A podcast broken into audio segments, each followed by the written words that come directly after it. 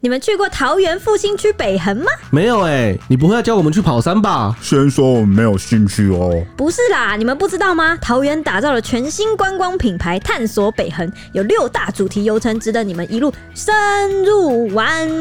快让我看看！哇，第一个主题是文艺复兴呢，进入溪口部落体验泰雅人文巡礼，不只能品尝特色美食，还能 DIY 口簧琴，体验手作工织，创造属于自己的艺术品。第二个主题游程是知足常乐，带你探访卡普部落，体验伐竹，来一趟负离子森林秘境探险，也很不错哎。我倒是想选择猎境寻踪这个主题，走访雪屋闹部落，体验部落猎人的生活，认识狩猎文化。那有没有比较刺激的活动呢？当然有，可以选择耀动青春这个主题，探索古道秘境之余呢，也能来一场刺激的高空弹跳，借此好好舒压一下。同样让我向往的主题还有泰山历险，不只有高空攀树挑战，还能享受东眼山柳山林的森林浴。哎，不过夏日炎炎，果然还是该选择西游山水主题吧。可以搭游艇体验石门水库蓝色公路，直达新溪口吊桥，还能到观音洞、蝙蝠洞步道，感受幽静氛围，想想就超赞啊！这六大主题游程都实在太 chill 啦。即日起到九月三十日，来桃园体验一场前所未有的北横之旅吧！快上网搜寻关键字“探索北横”。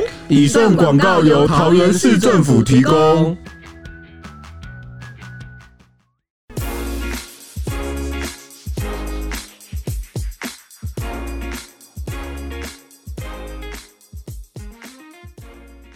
欢迎收听小编没收工。大家好，我是 H，我是荣，我是周周。今天呢，要来讲一个，就是上个礼拜算是哎、欸，整个礼拜都在延烧的一个事件呢，就是大事件，对，也是一个公安事件。台北市大直民宅的坍塌案，连日来算是掀起蛮多风波，因为这个基泰大直建案施工出包，导致工地坍塌，啊，周边的邻居七栋房子都被都被波及，其中一栋公寓是直接下陷，一层楼直接消失，超过四百人撤离，而且住户早在三月就有发现建物其实是有问题，只是基泰始终没有理会。到了九月七号，开始出现一些异常的声响啊，或者是异常的剥落，就一发不可收拾了。目前工地监测的报告判定呢，截至我们今天录录音时间是九月十四号，监测报告是判定说，三大工会都认为基泰没有针对那个监测系统的示警做出积极作为，才会导致灾害发生。基泰董事长陈世明还有总经理冯先勉等基泰高层呢，是拖了三天才出面，尤其是这个陈董就地辞职，道歉之后还脚底抹油快闪离场。那冯总就是这个总经理则表表示说，出估赔偿损失是不到三亿元的。这中间受到讨论的呢，一个是基泰有向那个受灾户提出一坪换一坪的合建意向书，而且优渥条件经过专家试算都不禁赞叹房价增值空间令人流口水。不过回到住家的公安问题呢，这次坍塌案呢也是被认为主因跟土壤敏感有关，大家就关注起了台北的地质危险问题。没错，那我们先来梳理一下基本的时间轴。哦，首先呢，这件事情呢，最早我们可以看到，今年三月的时候，大直这些受灾住户啊，就有陆续发现建物出现裂痕及管线破裂。那台北市都发局也证实啊，三月八号及三月十三号分别都有接获民众打电话，透过这个市民热线一九九九啊，来陈情说自己就是受到了邻损哦，就是临近工地施工，然后导致他们的房屋有出现损害的情形。那当时市府就请工地联系民众协商修复事宜。那至于具体的这个陈情总件数啊，还在统计中，但是已经确定啊，三月八号跟三月十三号这两天啊，都有这个附近的这个邻居啊，工地附近的这个民众其实都有打一九九九来陈情啦。那再到这个四月，今年四月，台北市建管处坦言呐，哦，住户在四月跟五月的时候都有书面陈情。那市长蒋万安九月八号前往灾区视察时也说，市府四月跟五月期间就有收到书面申诉，也请陈造监造与专业人员到场勘查，但当时了解啊，并无直接关联。对此，民进党台北市议员陈怡君就披露说，当地多名住户早在四月份、五月份就在住家外张贴纸条，内容写着：“请注意，近期因为基泰建设施工，导致本排公寓一楼住户的室内、室外墙已经出现龟裂，墙面与楼梯之间也出现裂缝，室内房门也因为建物倾斜而自动闭合摇晃。”那当时基泰建设宣称，施工期间同步监测本排公寓稳定度，啊但显然建物已发生倾斜状况，所以当时的状况就是住户已经。经基本上就是认为受到影响。哎、欸，你你要想，你你家的房门突然自动闭合摇晃，这不是已经就是你你自己睡觉也会觉得不安了吗？应该说，你看到那个墙壁出现那个龟裂，对啊。然后你看，它是四月的时候到现在，嗯嗯、其实大大小小经过很多地震哎、欸。而且四月到现在，每天每天应该都在胆战心惊吧？就想说，他他在那边动动动动动，会不会动到哪一天我真的房子？所以他们就在向政府求救啊。对啊，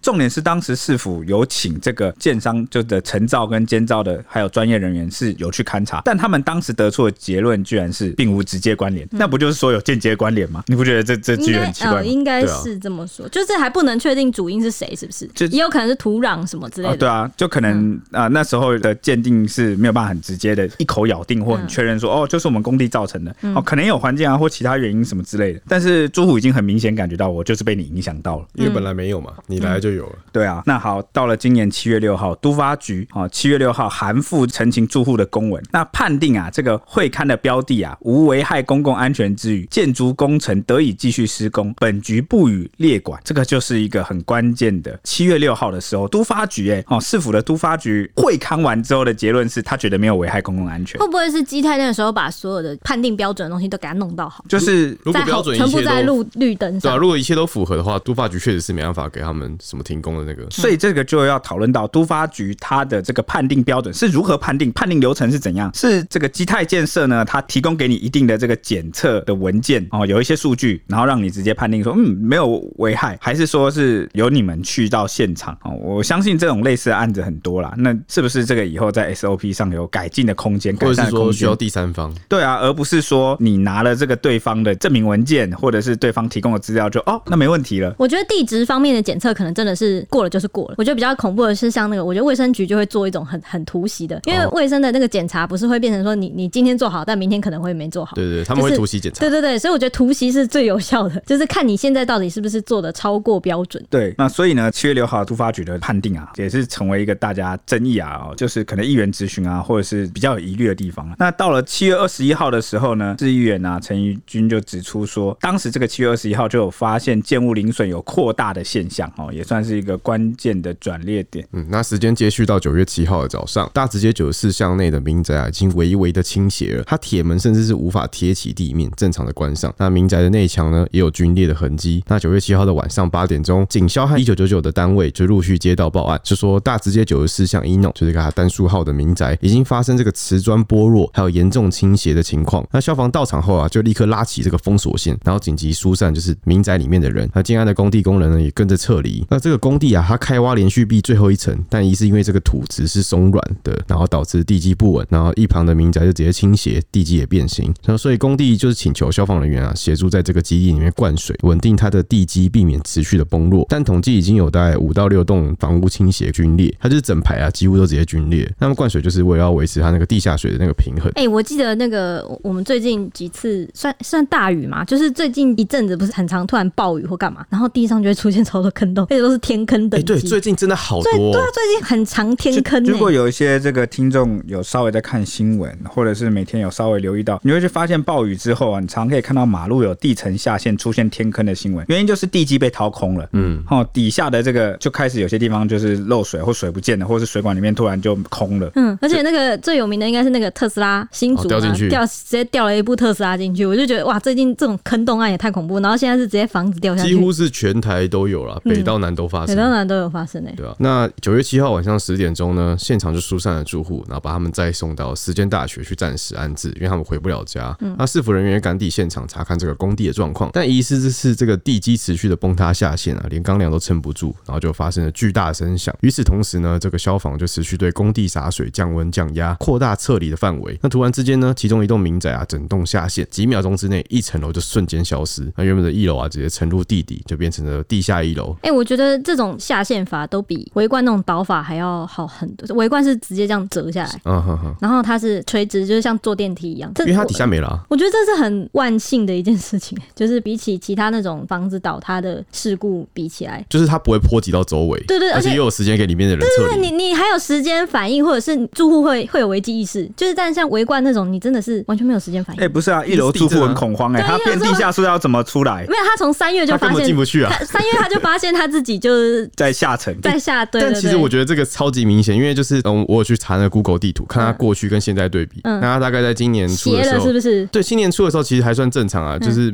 外观看起来没什么差别。但是那天呃九月七号的那天，它的一楼的照片呢、外观是一楼不是都有那个铁栏嘛，就是防小偷。嗯嗯，原本是直的嘛，它被凹成七字形。超明显的欸。如果是一楼，一楼一定吓烂对啊。，这个下烂，这绝对会出来的吧？难怪他们当天就直接报警不敢回家，。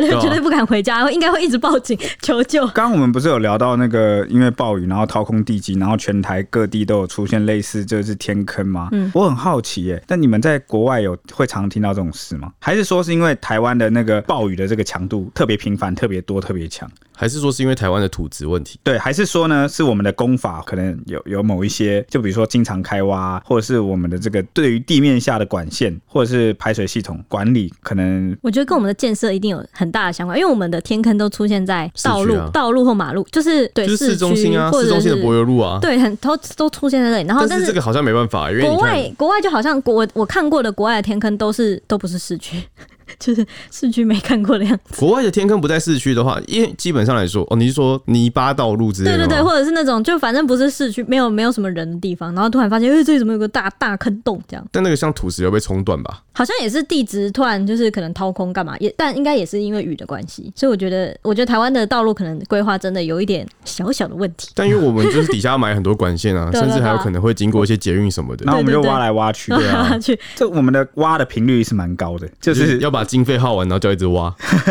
然后又要回填，然后就常常看到有时候有些柏油路它其实铺的也不是很平整，然后有些地方反复开挖都被挖坏了。就大家不都是什么？你开车跟骑车，然后你最需要更换的其实不一定是轮胎，而是避震器。对对对对对对对对对，感觉我们这个方面还可以再提升，毕竟这也跟这个行车安全还有交通的议题算是息息相关了啊。想想看，你骑一骑，突然就摔到天坑里了，真的非死即伤哎！不只是这种啊，我们之前还发生什么捷运突然就工工程就这样掉下来了，就是每每种可能都会发生。就是说我们的公安意外，对啊，我们的公安意外，对。就是什么都发，还有冷气啊，冷气掉下来我。们那时候讨论的时候，我那时候好像就说，我要是躲在家里就不会出事。结果现在这个民宅就下线了。对啊，民宅下线就是你不管怎么样都有可能会发生一些很可怕我知道你。在说什么，就是我们前几集不是聊那个冷气会对掉砸下来吗？对然后就说这个算是另类的这个行人地狱，就只要行人走外面就超级危险。哇靠，现在连宅在家里都很危险，我到底能去哪？对，真的很恐怖。好，我们回到话题，就是到九月七号的晚上十一点，因为刚刚是在晚上十点左右。那十一点的时候呢，这个台北市长蒋万安跟副市长李世川就到场去视察，他们立刻就成立了指挥所，然后疏散至少一百五十人。基泰啊，就当时迟迟都没有派员到现场去了解状况，只有那个工地主任现身，他市府单位就陆续调派了三辆水泥车到场去协助灌浆，就是要避免这个民宅受影响，持续往下塌陷。那最令人触目惊心的一幕是什么呢？哦，就是呢，那时候啊，脸书上或很多社群平台，大家应该都有看到一段很惊悚的影片，就是在前一个晚上，就是九月七号的晚上的时候，警校都已经到场，那现场其实有很多人，那灌浆工作或是稳定那个地基的工作也一直在进行。那结果呢？哦，其中一栋公寓啊，它还是承受不住那个 就往下陷，然后那时候现场人全部都愣住，就可能觉得说，哎、这是这是要倒下来还是怎样？所以当下就是民众啊跟警校看到的时候，其实都往后逃跑，对对，就往后退，然后或者是往后那。真的是那种灾难片啊。对，但还好，就是它没有扩大，它就是往下沉了嘛。就是还有第一时间，他们就有拉起那个封锁线，没有让人家进去。对，所以疏散真的是好，你看还好也做得很及时，不然谁知道会怎么样？不然你看当下，如果是我就想说，我赶快我回家拿个东西好了，大家都想要回家拿个东西。对啊，因为而且比有一个比较麻烦的地方，就是当时撤离出来的时候，住户啊的钱包啊、重要的文件啊，甚至有人手机都还放在里面。对啊，那要是没有充电线什么的，你身上没有钱，你真的是失联呢。来不及，你那就完完全来不及。甚至有人连宠物都没有抱出来。对，所以阿花，阿花，现在学的很像哦。好，所以我们有有一直在讲说，像之前不是说什么地震啊、火灾啊一些事情有没有？有些人就会习惯，他就准备一个小包，然后把一些很重要的硬件或者是什么身份证明文，他平时就放那个小包里面，然后要拿也从那边拿，他就是跟那个重要东西的柜子是摆在旁边，防灾小包，对，然后呢，等到如果真的有很紧急的情况，他一拿那个小包就走了。这样的话会不会招小偷？之后小偷一拿就走了？这重点是那小偷也要知道你的小包里面放什么啊。哎、你看，那我们这样，我们现在这样，因为九二一要到了嘛，九二一是我们全国防灾日。我们现在要防灾的不只有防震，然后还要防海啸，还要防那个打仗，还现在还要防公安意外，还要防什么？反正火灾啊，火灾对火灾对都都讲啊对。海啸应该还好吧？现在现在也是有在做那个海啸预哎，你知道真的假的啊真的最近还有一件事值得注意哦，呃，这个大家去查一下，应该查到。前阵子不是适逢那个大潮嘛，然后那个海水倒灌中南部、西部地区啊，就沿海的这些市镇啊，哦，其实出现台南也是出现了了蛮严重的海水倒灌。然后呢，重点是那时候还是在台风的那个季节，虽然台风没有直接来，就台风还没来或者台风刚走的时候，就光是适逢大潮就已经遇到了海水倒灌。高雄就是啊，它那个抽水抽不完。然后很多就有一些呃生态的这个专家，或是有一些哦、呃、生态平时在关注的人，就有出来呼吁说呢，全球的这个气候、啊、变化，好像看光是台风不用来，那就出现这个海水倒灌。他就问说，哎，大家准备好了吗？好，这些沿海地区的居民以后可能要建立相关的意识。大家都知道要防台风、防呃地震，但是大家好像没有意识到以后还要防海水倒灌。嗯，大家真的要开始意识到地球已经不太一样了。对对对，真的不太一样，可能要有相关的这个配套啦。后来这些呼声有引起这个台南市政府注意啦，那所以那个市长黄伟哲他其实就有指示这个水利局去针对一些会海水倒灌的地区哦，就是比如说常态备置一些抽水机等等啊之类，就是这方面变得可能之后我们也要变得要开始注意。抽水机应该抵不过大地之母 的力量。你在说苹果的吗？苹果的发表会上，苹果发表的是自然之母，但我把它把它想成是大地之母。好，好什么好？你可以继续了。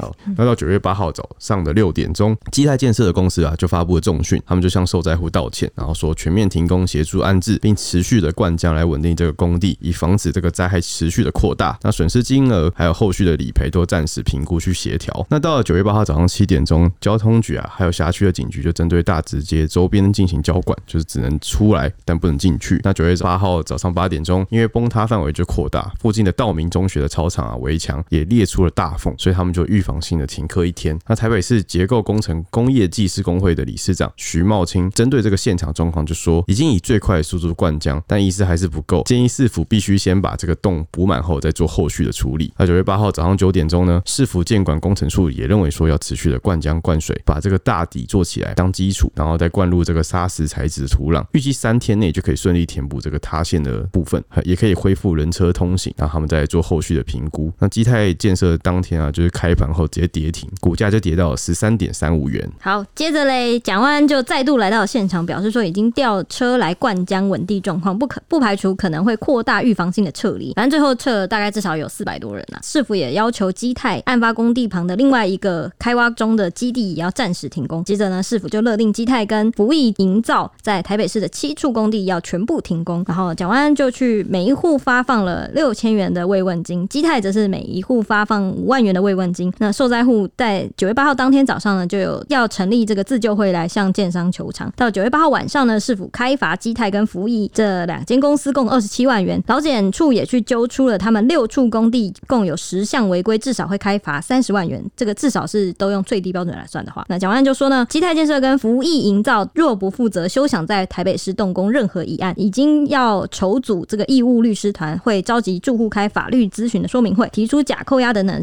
程序，而且这些律师费是全部由法务局来编列预算，全额支持的。市府是全力支持他们受灾户去求偿的。到了九月九号呢，台北市法务局长连唐凯他跑到台北市地方法院递状，申请假扣押基泰资产六千一百九十五万余元。蒋万安就说呢，受损的建物将以公办都更的方式重建，以最优容积、最快程序及住户意愿为最主要考量。那李四川跟基泰建设总经理呢，约定中午到现场去商谈安置跟赔偿的事宜。不过对方却没有出席，而且电话关机。那个时候李四川就严厉谴责基泰的高层，再不出面就要寻法律途径。到这一天为止，呃，到这是第二天了嘛，基泰其实都算是没有现身的状态。对啊，他们好像等了三天，所以就是蒋万安才说他要停掉他在台北市所有的工程，对对对，就逼他逼他们出来这样子。后来呢？呃，民进党台北市议员王世坚，还有国民党立委王鸿薇，先后向北检告发基泰建设。王世坚那个时候有说不排除也要对市府提告，就是觉得都发局就是有点疑虑这样子。那台北市的地检署就基泰建设因施工导致临房毁损案，已经分他自案去调查，而且指派检察官来侦办了。九月十号呢，基泰总经理终于出面了。冯先勉他召开重讯记者会，指出这二十五户重建呢，最高估算成本大概是二点四七五亿元。那未来三年的安置费用大概是零点六亿元，预估整体的损失是不到三亿元，不是外界推测的十亿元。啊，他们就强调说不会造成财务困难，甚至是外界说的脱产。那当天呢，董事长陈世明则三度鞠躬，声称自己作为起造人会负起所有责任，辞职。不过他鞠完躬以后就快闪离场了。真的，他马上鞠躬就直接离开，对，鞠躬就走了。不过那个总经理好像是有一直有哭。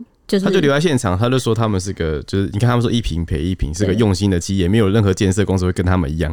讲完就觉得很委屈，他就哭了。对，就哭了这样子。好，那都发局就说呢，现场工地将完成塌陷填平作业，并将连夜填平道路及人行道。这已经是呃大概八九十第三天了，也是跟他们一开始预估的差不多，就第三天这样子。那市府经过台北市结构技师工会等三大技师工会鉴定以后，确定现场是安全无虞，所以一百七十六户居民就可以回家了。不过这个现场是指比较周边的、啊，比较就不是塌陷那栋，就不是他，对对对对。那市府跟基泰高层就达成了三项共识，对方承诺要成立一亿元的信托支应救灾及安置等等的，呃，算资金嘛，而且会负担受灾户三年的租金。那蒋万安跟二十五户受灾户讨论损失的金额，向法院申请假扣押，并由市府来垫付这个担保金的费用。那事情到了隔天九月十一号的时候，都发局表示啊，哦，目前有三十八户要返回，所以请这个技师来勘验屋况，逐户修缮，并提供这个二十五户重灾户三个安置方给他们选择。那就也强调说，不会强迫住户要住到南港的安置点。那副市长李四川到现场勘察后表示，受灾最严重的二十五户啊，如果房屋结构安全，九月十二号就可以在特搜队的陪同下，限定一定的时间呐、啊，进屋来拿贵重物品啊。因为那二十五户，你知道那个房屋结构其实还是不太安全。那由这个特搜队啊，哦，就是那个消防的特别救灾人员陪同是可能比较安全啦。那就给他们一个时间进去拿重要的物品，真的很像地震就赈灾的那个现场哎、欸。对，没错。嗯，那市府呢，继这个首波申请假扣押之后啊，第二波又针对这个十户灾户的损失啊，申请假扣押基泰资产两亿元。那此外呢，市府也表示啊，基泰承诺一亿元信托支应救灾及安置，但是尚未汇钱哦，所以蒋万安就下令啊，即刻起清查全市一百八十四个工地，并针对基泰建设与服役营造啊的工地来做彻查。哎、欸，而且我记得市府不是很不满，说他们都就是明明就承诺一一亿元，然后都没有汇钱进来嘛，然后那时候就也是、嗯、也是政治口水是吵得不停，就是市府一直在批评基泰根本没有诚意要做这件事情，所以我觉得市府的动作其实蛮哎、欸，其实我觉得蛮高调的。市府这一次的动作非常的强硬、欸，对，很强硬。因为在过去建案遇到这种事情的话，我是没有看到任何一个政府在这边说，哇，你不好好处理，我就扣押你整个市所有的建案都停掉，然后还讲说什么你到现在还没汇钱，这个一亿元答应我们的，因为那个基泰基泰那时候的总经理冯先勉、嗯、哦，他其实有出来就是呃拿文件试图要证明说他们已经准备好那一亿元的，嗯，那结果呢，市府就说我这边根本没有收到钱啊，然后后来就提报说你根本就自己汇给自己，就汇到另外左手汇到右手，对，那后来这个冯先勉就有解释说哦，因为他们是上市公司，然后所以这个资金他需要信托啊、哦，那隔天就会把这个资金处理到位哦，所以算是当天有一个小小的就追的蛮紧的，市府追得蛮紧的，纠缠呃纠缠这样。那到了这个再隔天九月十二号呢，法务局向台北地院申请首波假扣押六千一百九十五万九千九百八十二元，被法院裁定驳回哦。那这个是否是尊重裁定啊，但是他们就说会后续再与律师团研议是否提抗告。那到了这一天呢，也就是刚刚那个基泰总经理冯先勉承诺的啊，隔天要汇入这个一亿元啊，也确实汇到了。基泰建设将这个支应救灾及安置一亿元汇到了台北市政府都发局零九零八基泰大直公安意外救灾修复安置专户，算是指定账户啦。那信托的部分呢，正以这个管理规则和信托架构严拟协商中，所以就是算是有做到，有说到有做到，没错。可以在台北市开这么多建案的公司，我说真的，因为资金量真的是不小。嗯，没错。所以他们才重训说什么不会影响到他们的整体的营运啊，资金什么稳住他们的股价。嗯嗯嗯。九月十三号，蒋万安表示，三大技师工会针对基泰大值监测资料的鉴定报告出炉，结论显示呢，工地没有因应市井啊做出积极作为，才造成临近建物塌陷。那相关工程人员及建筑师啊，将移送惩戒。这个算是到目前为止一个最新的进度。那九月十三号这一天呢，市府跟住户啊，一共提出了两波假扣押申请，只是这两波都被台北地院以好难以认定基泰建设将达无资力状态啊等理由驳回。什么意思呢？假扣押是怕他们那个、就是、对，因为假扣押它最初的啊目的啊是怕对方可能没有能力或者是脱产。嗯，哦，那这个台北地院就认定说哦很难认定这个基泰建设有这样子的倾向，或者是说基泰建设可能就没钱去处理这件事。没有，他认定他还是有这个资历啊，有能力啊，然后能力的力哈，所以就驳回了。那市府安置方案说明会呢，则是也召开，那就提到都发局会提供国宅啊、旅馆和租金补助等三项安置方案。那关于这个相关内容啊，也会听取住户的意见后再做修修正。我今天看了他们住户的反应是，也是对市府蛮满意的，就觉得市府有在一线帮他们处理这样。只是他们好像很不满，说基泰如果全部跟，因因为住户方面的意见有分，要不要跟基泰合建跟不合建这件事情。然后合建的话，有不同意这件事情的人就觉得说，如果我们这边全部都换给基泰来合建的话，会不会整片都是基泰的啊？他们说垮一栋就垮一栋，就是他们可以整片都不负责任这样，就是很怕他们全垮，然后也不负责就跑了这样，就很怕。他们现在就可以跑了，何必要这边跟你谈？就是我也不知道他们考虑的点是什么，但是也也是没有全部都愿意合建。我，觉得可能是已经对基泰的这个观感是蛮差的，啊、所以不愿意他在对对，不愿意再由他来建这样，接手那个他后续的营造，可能对他们没有信心啊，就觉得你你基泰你都可以搞一工地，搞到我们周边都塌陷了，嗯，那你的这个承造跟建造的这个人员，你的专业是不是不太靠得住，或是你的建设品质是不是靠不太住？可能会有这样的疑虑啊，哈，但是我相信这个基泰建设后续就算真的接手，他应该也不敢再乱来，就是应该会一步一步做得好，应该好好的检查啦。我跟你们说，也会被好好监督吧、呃。对啊，都、嗯、作为一个媒体人的观察啊，我们做新闻的，那我们看过了这么多公安意外跟公安事故啊，很少是纯天然的意外，大部分都是侥幸。然后呢，你的这个 SOP 或是墨菲定律，对，就是你该做的东西，你就是没有做到位嘛。比如说那个公安意外，工人摔下来他死掉，你你就是没有扣那个安全锁，嗯，为什么没有扣呢？SOP 法规明就规定你要扣啊，为什么你没有装这个护栏？贪图一时方便。对啊，为什么你没有装这个防坠网？哦，你为什么没有？或者是你看基泰建设这个案子，前面一开始就已经有这么多的迹象，从三月开始就有住户反映啦、啊，明明就有很多道关卡，很多道市警征兆什么的，对，然后都让你有机会，是不是去调整跟修正这件事情？我记得南澳大桥崩的时候，也是有一些人祸在里面，嗯、就是每一次公安意外都其实有一点人的因素在里面。所以大家我们可以去想这件事情，台湾的公安意外啊，它到底是技术力不行呢，还是我们台湾人在一些事情上他的品德不太行呢？人性是不是？就是有时候我们讲天灾人祸，这个人祸占比这么大，难道真的是台湾的建设技术或是建筑技术这么不 OK，这么落后吗？哈，其实大部分都是人祸，就是大部分都是我觉得有点算是那个侥幸的个性使然，你知道吗？哎、欸，对啊，我们你看我们历经那么多什么台风啊或地震，都还没有真的发生什么事故，结果就是突然之间就可以这样一个工地施工，一一栋楼就塌了。对，那今天还好是没有夺走任何人命，没有造成伤亡，嗯、但是不是不像上次这个台中捷运的事故是比较遗憾，可能就是砸进来，对，那就有造成了一个静宜大学的教授就不幸走掉嘛，对不对？嗯、难道我们要一直承受这种？就是什么时候才会有这个伦理品德上的提升？是你知道你做的事情是一件攸关人命跟住户安全的，你你听懂我意思吗？就是我们每个行业都有每个行业会有的那种需要承担的责任，就是你会需要想到说这件事会有造成什么样的？对，会有什么样的？我们能不能承担这个后果？对对对，那如果我们的这个工地或是这个建商或是很多的这个施工单位，它有类似的概念的话，我相信他们在处理这些 SOP 上，或是在发现征兆的时候，那个态度会截然不同。可是他们就觉得无所谓，就是我觉得是觉得可能也不是第一次发生的，我也觉得之前没有发生什么更严重的后果。应该说是之前你墙壁裂，然后他们也可以说是土壤跟环境问题啊，就是也不理你。对啊，但这一次太严重，就直接下线。对啊，就是之前可能没有那么严重，然后呢，就是觉得就是墨菲定律就觉得啊不会怎么样了。对啊，反正这也不是第一次啊。之前也过了，嗯、那这个就是所谓的经验法则的错误总结，好让你以为每一次都不会有，那这次程度就赌那个一次，而且他这次发生，他你看他要是签好，就是说我帮你们盖好一栋新的，多盖出来高楼，他都可以再继续卖。对，所以重点就是他也不能随便觉得说，反正我最后有弥补到你们那个这个事就没问题。就是有些人可能会想说啊，这住户就是爽烂啦，就是赚到一栋新的，然后这个房子可能会增值啊，什么等等等等之类。哎，重点不是这个，重点今天这整件事的聚焦。的不是这个住户他赚了多少，他得到什么样的补偿？当然这是一个重点，没错。重要的是这个同样的事件啊，会不会重复的发生？我们能每次都这么好运，都不会有伤亡？这是真的是超好运，这是真的是好运，欸，对啊，真的是好运，就是真的没有出人命都是好运，因为钱能解决的事情都是小事，补偿嘛。嗯，那就是你造成了他人的困扰。对，那重点是基泰这件事情能够给其他不一定说是建商啦，哦，任何的施工单位，任何的这种建设公司，能够给他一个算是一个呃教训的样本，劝世。就范本，就是知道教材了。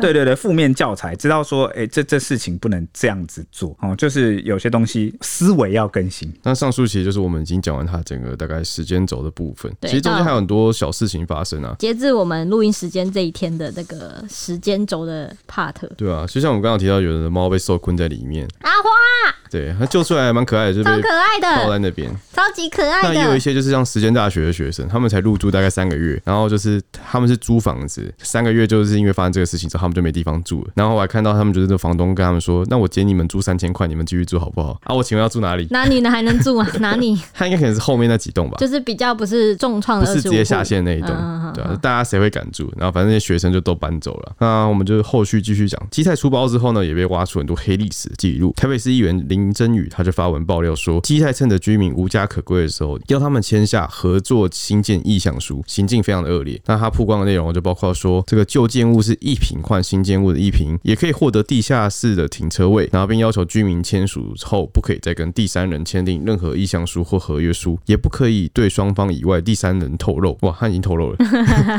是林真宇透露的。对啊，这样就不知道是谁透露的。妙妙 妙，那里面就二十五户了。你一个一个来抓。怎样？现在在玩狼人杀对？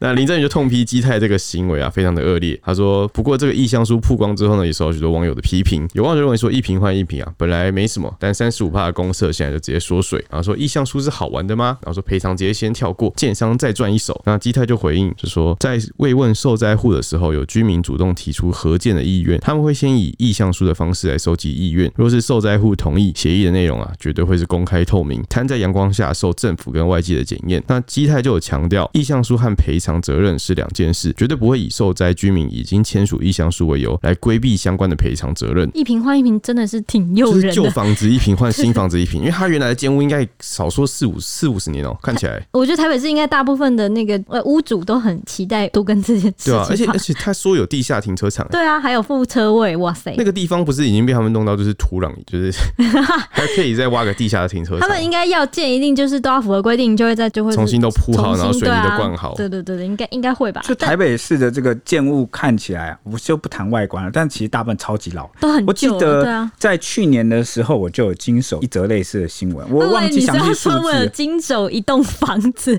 然 后哇塞，如果有他就不会坐在这边。我突然这边有的话，我还坐在这边跟你录节目，啥的。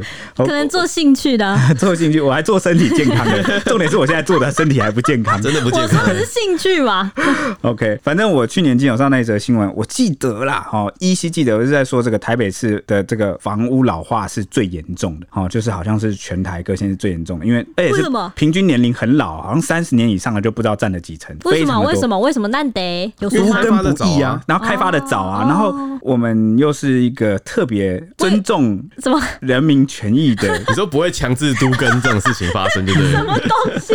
我以为你要说台北人比较那个，对，然后我比较坏，会对房子 会对房子很坏。不是啊，你啊，你想想看啊，如果你今天跟他说，我今天帮你拆了老房盖新房，啊，你就是房子还是会一样的价钱，甚至更好。其实大家基本上应该都会同意，因为都跟好。有一个很麻烦的地方就是钉子户啊，不是，是因为你都跟都一都啊，这段期间你要去哪住哪？对啊，这也是要解决的问题。哦，因为都跟都跟不会负责你的，对啊，这段时间他那个盖盖下去不知道几年呢，你没有个两栋房子、三栋房子，除非有一些安置的这个备用措施，不然真的是挺麻烦的。所以你看这些建商，他们就是没有想好，他们应该先买一块地，有没有？然后盖好，就做成一个是临时宿舍。接下来他们就开始逐渐都更，然后你们都先住进去，然后再换下一户。临时宿舍太亏了，那跟义工宿舍住就是弄 弄一间一样啊。我的宿舍是统称啊，其实就像公寓一样，一间一间的。哦，你你会去吗？哎，如果他要帮我这样房子一平换一平，那他你想看，因为台北市房子基本上那些民宅有点很多违建那种很老的嘛，他们其实都不都不高。对啊对啊，但他们往上再盖到三十，随便再多个两三层都赚，是不是？对，这都是建商的利润。还有第二个问题点啊，就是现在大家也知道，台北是寸土寸金啊，房价都蛮贵的。然后呢，有时候你比如说你这一栋要都跟，那里面的住户呢，有些人大家心中的这个价格啊是不太一样的。对啊，比如说我可以，我们的尺都不一样，就是你几平换几平，怎么样换到什么地步？哎、欸，那个条件有时候真的很难谈拢，因为你不太可能我这边跟你谈很低，然后跟另外一户谈很高，大家就会商谈呢。对啊，通常是会大家的那个是一致，那就有可能越拉越高，或者在那边拉扯。那有时候一谈往往就是搞蛮久，所以我们的都跟季度蛮缓慢。那这个也有引起这个台北市政府的警觉，因为老旧的三十年以上的建筑真的太多了，那你就会衍生出一些问题，比如说，啊、我知道是不是因为我们分母也很多？什么分母也很多？就是老就是超过三十年的，因为我们的基数很大，所以超过三十年的也会很大很多，比起其他县市。哦，但是它有算比率，比率我们也太高了。嗯哦,哦，就是我记得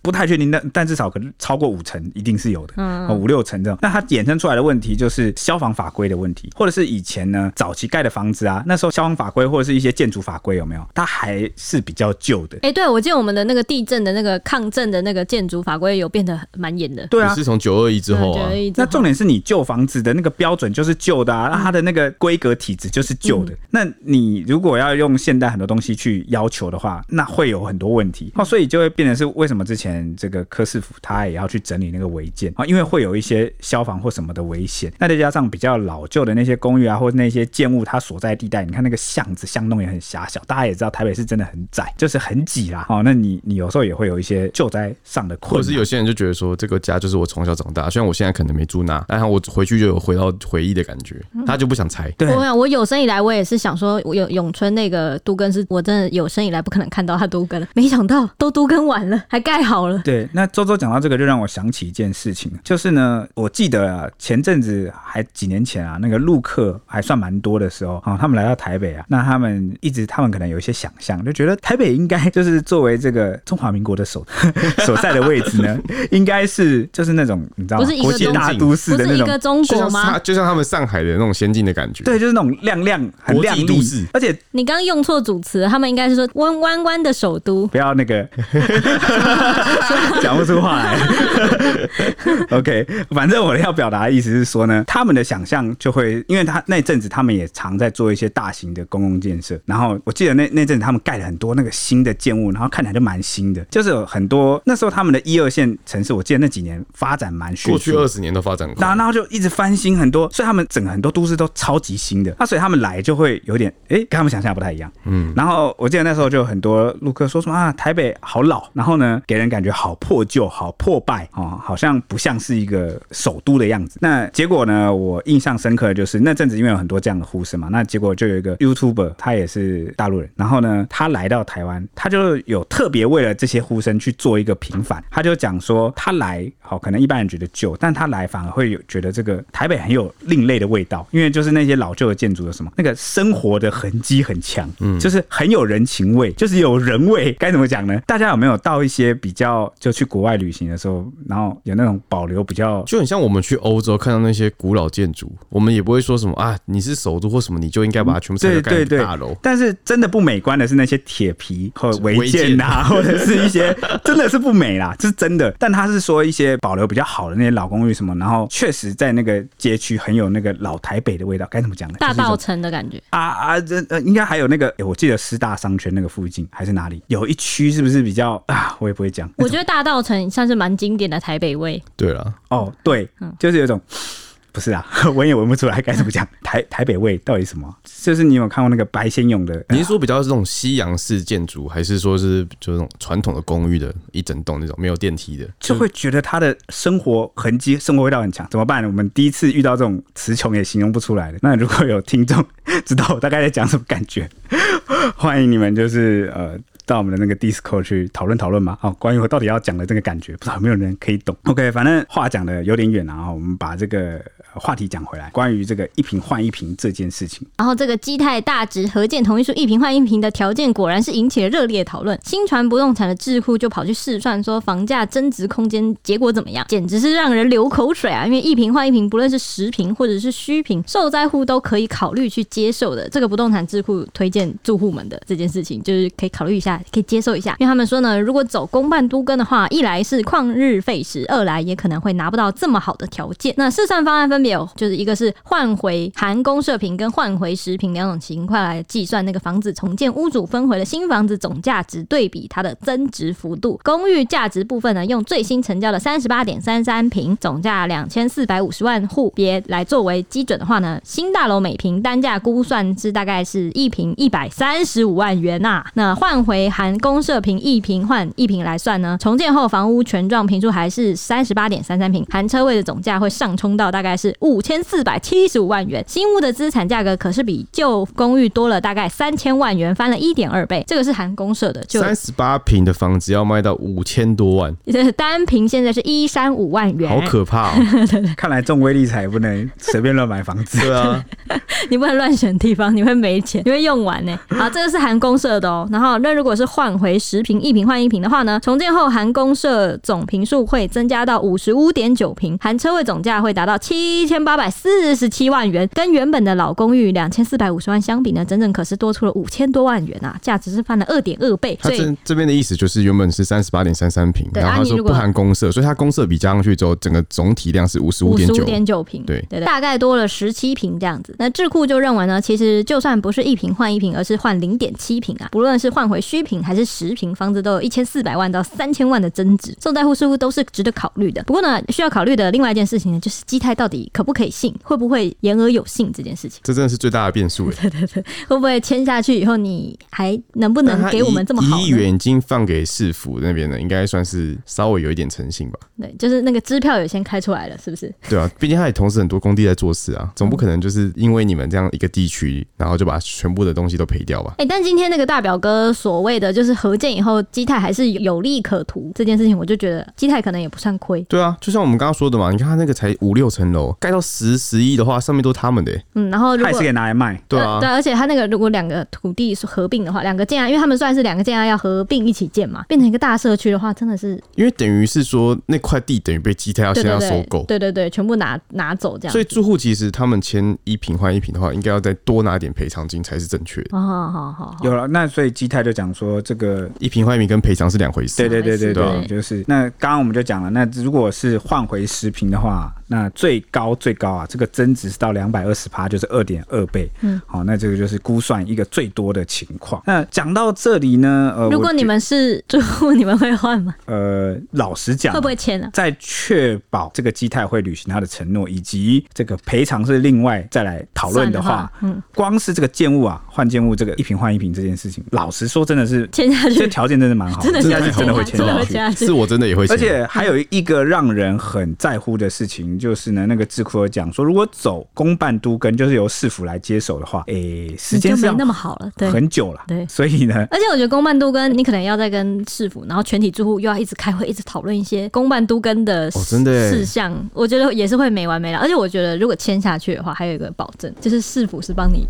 做保证，确实就是如果基泰干嘛，市府都会帮你出头，我就觉得、啊啊、哇，超赞。但是市府做的话，也是市府出头啊，不是是法律程序上他会帮你代位求偿，或者是维护你的权益。对，因为这件事情今天这是一个很大的公安的事故嘛，那这个东西基本上是被整个社会舆论在检视的，整个外界摊在阳光下。你说基泰会不会言而无信什么？我觉得你不能完全规避这种可能性，但是呢，我那个几率被降的蛮低的、呃。对对，因为被市府还有大家 抓着，然后。动不动就能立刻采取法律手段把你给假扣押，嗯，要跑也是蛮难的。然后这种感觉，对，然后如果你用这个公办都更的话，你一定不是一瓶换一瓶吧？会吗？会是吗？这这就不一定。对对对，就要看怎么所以所以我觉得，如果是跟基泰签的话，你不仅一瓶换一瓶，然后那个房价增值空间这么高，然后市府还会帮你有点算是类似挂波金，然后把你盯着基泰的话，我觉得真的是蛮会签下去。我觉得应该说，如果由市府来做的话，因为市府没有盈利的需求，嗯，他你你五层的话，就盖五层的还。嗯，对对对对对对对对。可能盖一样的东西就是出来的，那不如就交给基泰帮我多盖个十二十楼，然后剩下如果你要分润给我们住户的话，就大家一起分。而且就现代化，就真的都跟，而且这时候反而是最安全的，因为他才刚出包，他这个应该是不太敢乱搞。其实有点麻烦的，重点是因为你要观察他大概他盖好应该要两年，我猜。对，而且重点是他是上市公司，嗯，他如果这个又是在搞砸，我靠，我看他这个真的不用做，这真的会倒闭吧？对啊，哦，这种感觉啊。OK，那讲完了这个住户赔偿的部分呢，就这个事件也让我们想到了那个哎地址就是土壤异化的问题。哎，大家都是不是都不知道自己住在一个什么样的区域啊？哦，因为像内湖就有一些地形变化哦，可能以前是这个沼泽啊，是湖啊，哦，那后来这个有一些水利设施的改善，然后水退去啊，或者是地形改变了，然后呢，它就变成了住宅区，就变成很贵的住宅区。内湖 之所以叫内湖，就是因为以前都是湖吧？现在也都是湖，对，都现在也有好多湖。像我印象很深刻，我国小国中的时候呢，哦，我是我读的就是内湖的呃学校了。那那时候那个老师他就说什么，他应该那时候三十几岁还是四十岁吧，他就说什么，当年我来内湖的时候，这边都只有田跟沼泽。他说没想到现在变这样，而且你那时候还说什么，就是内湖晚上就是几点之后就不会有电灯亮起来 啊？对对对，就而且暗迷猫的，想不到吧？哈，就跟南港黑漆漆，但是你看他也在发展，对，南港也在发展。以前有个政治人物，你今天到底干嘛？你是不是很怕礼拜三道歉啊？好了，以前那个连胜文曾经说过过 四连胜文吧？是啊没诬赖他吧？他就说什么南港就是一片暗迷蒙，两两黑漆漆。我以为你知道调那个 H 里来讲话、欸，啊，就他能那么敢跳，他也不会讲，他都是要骗我讲，让我礼拜三去道歉。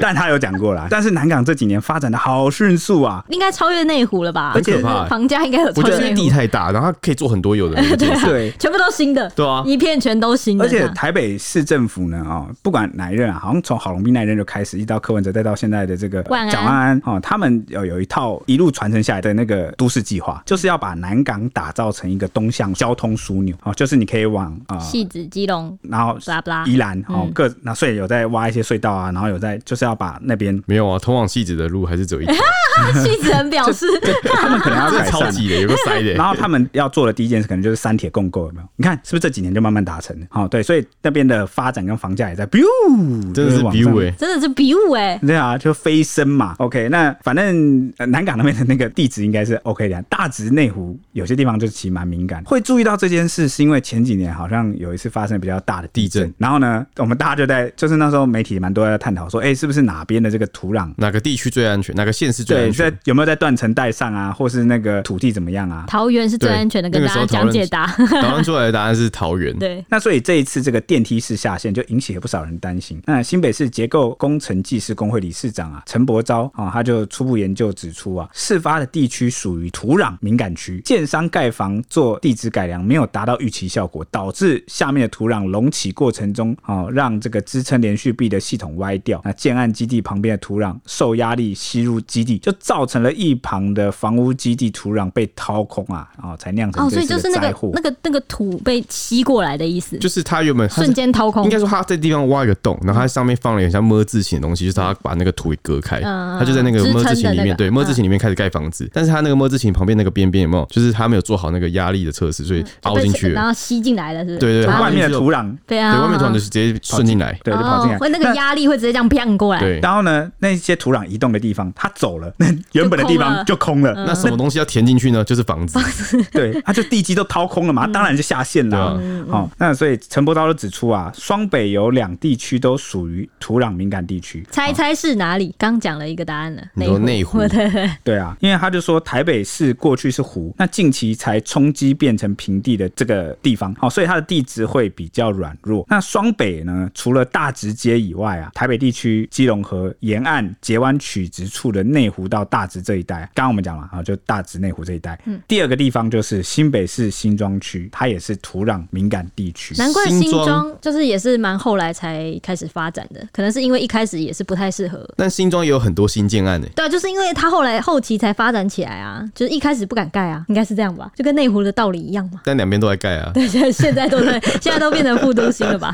他就讲到说，一般来说，建商在土壤敏感地区盖房啊，都得做地质改良，去灌混凝土还有砂浆来支撑啊。虽然双北仍然有其他地区属于土壤敏感区啊，但是呢，台湾地质改良技术是蛮成熟的，所以类似的情况很少发生啊。那也希望这个民众不要惊慌啊。如果你知道自己住在一个土壤敏感区，那完了还是要看这个建商 有没有说，哎，这还是很值得惊慌吧？我上网查，起码还能查到哪里是土壤敏感区。我要怎么知道？我要怎么上网查知道我盖这个建商他盖的地基到底稳不稳，O 不 OK？我又没有透视眼，我也看不到底下那个土壤是不是其实已经正在被掏空中，然后我不知道。但哎、但我觉得最可怕的是，即使就是那个土壤异化的问题，然后还有那个房子掉下去，最可怕的就是房价还是没有掉。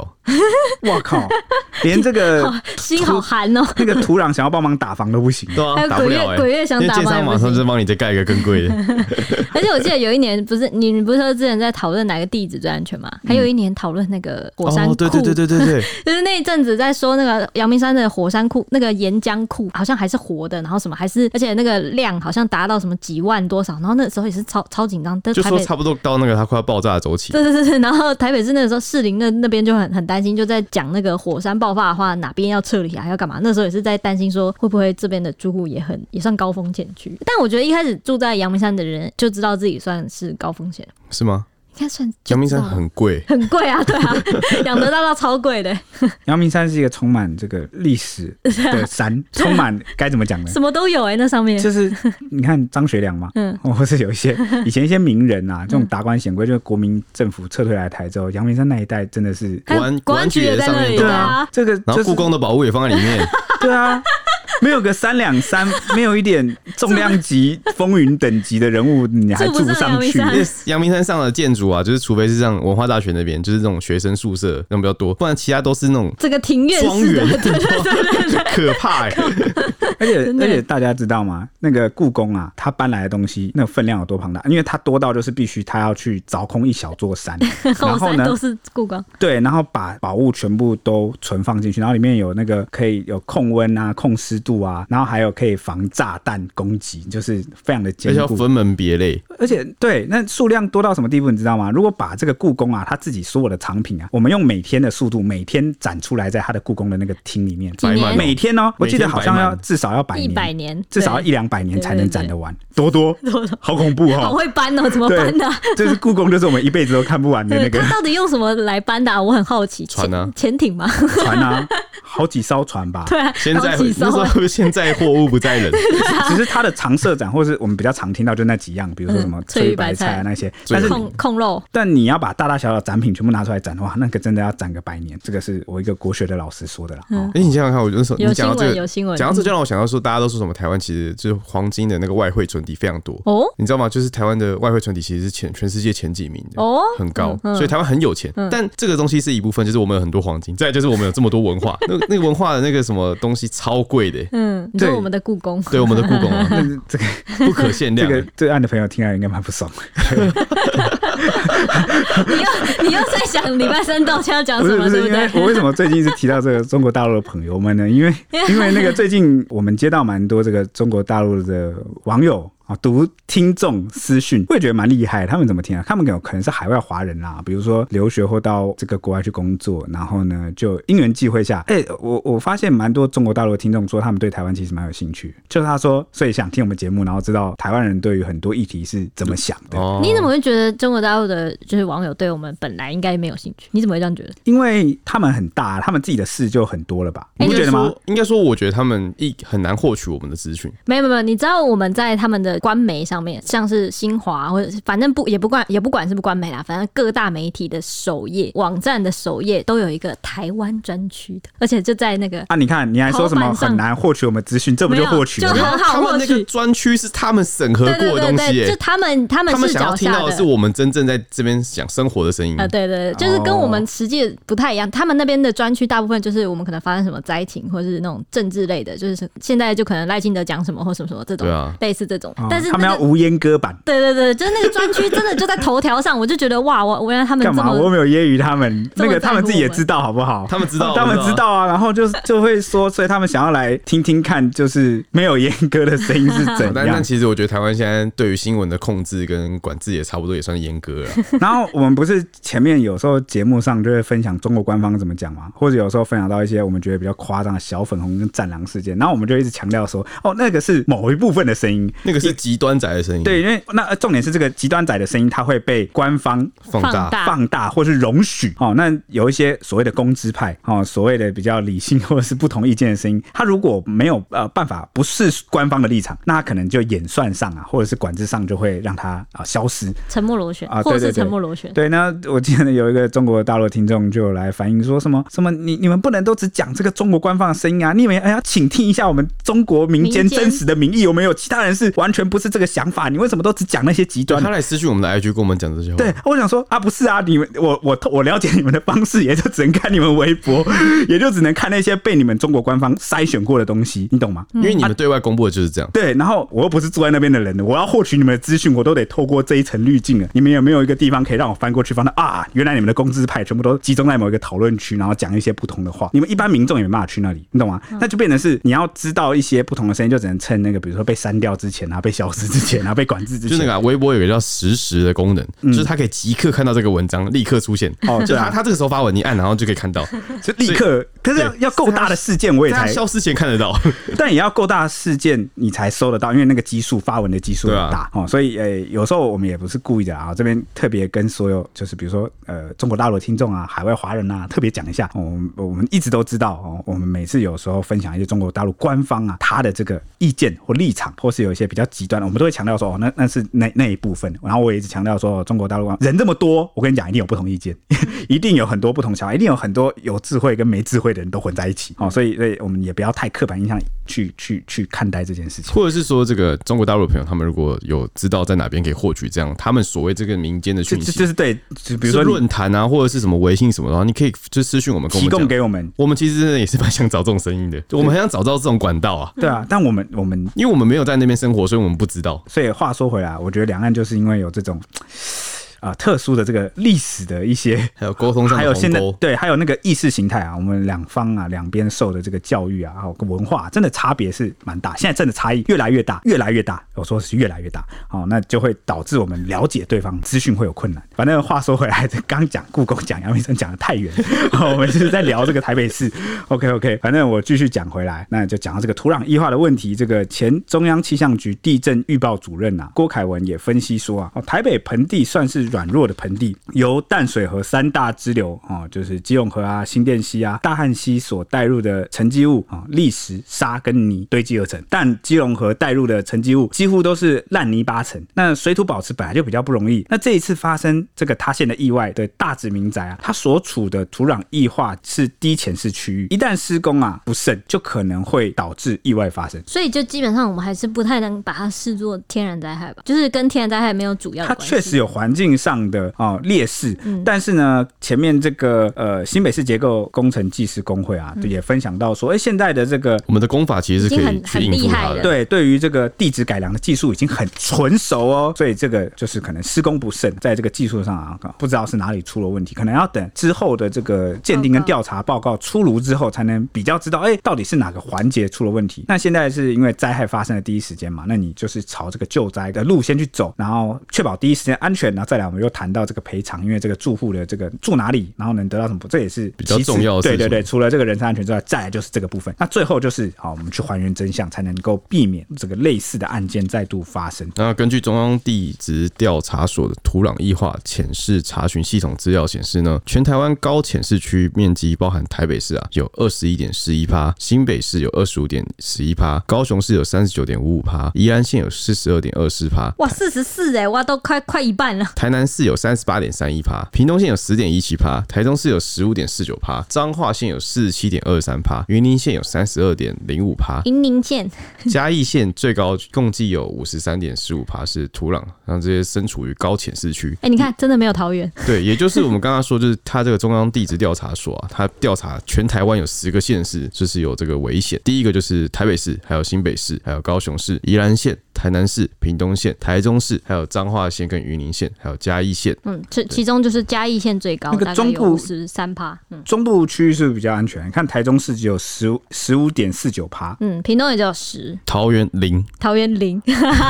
桃园真的有够安全。那早上是桃园，它那个地址啊是最坚硬。对，不管怎么样怎么看，它都是。地震也是不是也比较安全？对，而且它也没有断层。爱了爱了，立刻去桃园自产，拜拜大家拜拜。房子好像也在水涨船高中，在高高高。来不及了吗？我又慢一步了吗？你慢太久了，你上不了车了。对对对，你慢了至少有个五年了吧？明明是新闻从业人员，结果呢，消息还这么缓慢。桃园还有捷运。对啊，你明明就早就是开始写那个桃园地址最安全了，不是吗？那下一个在哪？下一个还没有水涨船高的区在哪？山上吧。蓝，吓我一跳，我以为是蓝屿。你去买山上，然后到时候那个什么水海平面上升就淹不到你了，已经够提早了吧？太早了，这个太提早部署，真的超前呢，大超前呢。对，那这张地质调查所调查的这个地质，就是土壤异化浅势区，有分高、中、低这三种，只是代表可能会发生异化现象的严重程度的高低，并不表示地震时啊一定会发生土壤异化现象。那土壤异化高浅势区，大多以沿海平原、古沙丘及河道分布范围啊，有较高的土壤异化浅势。简单来讲呢，就是像是高浅势地区，它的异化土层就是占比就是特别高，所以它在发生就是土壤异化的时候，它的程度严重程度就会特别的高，因为它的异化土层比较多嘛，所以它在发生的时候，整个情况会比较严重。对，那这次大值下限呢，它就是低潜势。哦，低潜势是什么意思呢？就是它的在这种三个程度里面呢，它的异化土层是最少的。哦，所以也好在可能没有倒塌或怎么样的，因为异化土层少，那它的严重程度就低。哦，难怪它就是因为按照图像来说的话，就是异化，因为它的那个异化土层比较少，然后可能在中间一点点这样，所以它的房子才会是垂直下来。如果你是那个高浅势地区的话，那个异化土层就是在全部都在很上面嘛，啊，那个房子。会可能会直接开始这样讲倾斜往旁边倒这样。这个低前式的异化土层啊，它的这个地层的那个剖面啊，它通常是上下两层不会异化的土层夹着一层异化土层，什么意思呢？就像是汉堡，然后那个异化土层就是中间的那个肉，啊，就 它虽然会让这个地层浮动啊往下塌，但是它不会整个软掉，然后所以那个房子不会倒下来，就就下陷下陷这样。那高前式的异化的地区呢是怎样呢？就是呢那个汉堡不是原本有上下两片面包吗？它没有上面那个面包，它没有那个不会异化土层的上层，你那个建筑就是直接盖在异化土层就那一块肉上面，哦，所以就可能会东倒西歪，整个像建在一个软泥上就直接倒下来，也有可能。哦，这个就是蛮明显的这个比喻啦，差别。对啊，因为它这个异化土层啊，其实主要是会因为它地下水位去做变动。对，那像是那个中前市的异化这个前市区，它是怎样呢？它就是一样，汉堡有上下两层，有呃那个两个面包，但是呢中间那个肉肉特别厚，就异化土层区特别厚，地下水位也比较高。对，没错。好，以上就是今天的节目啦，我们下一集见，拜拜。